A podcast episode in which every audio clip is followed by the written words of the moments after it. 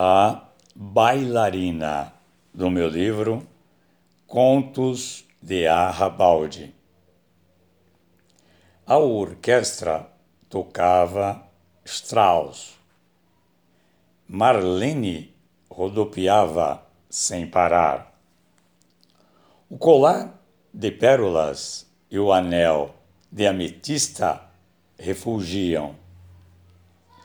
Alguns passinhos eram ensaiados com o parceiro de baile. Ele também era viúvo. Engalfinhavam-se como dois adolescentes. Ela beijava-lhe o bigode como uma debutante. Sorria, chorava, sorria. Mas agora só sorria. Fazia planos.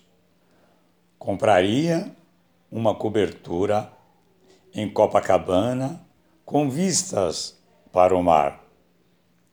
Toda manhã iria correr na Lagoa Rodrigo de Freitas. Havia agendado para o dia 18 próximo uma lipo com o doutor Ganimedes. Os convidados seriam mais de mil. Haveria quatro padrinhos: Gregory, Adelaide, Júlia e Bartolomeu, os mesmos que seguraram as alças de seu is key.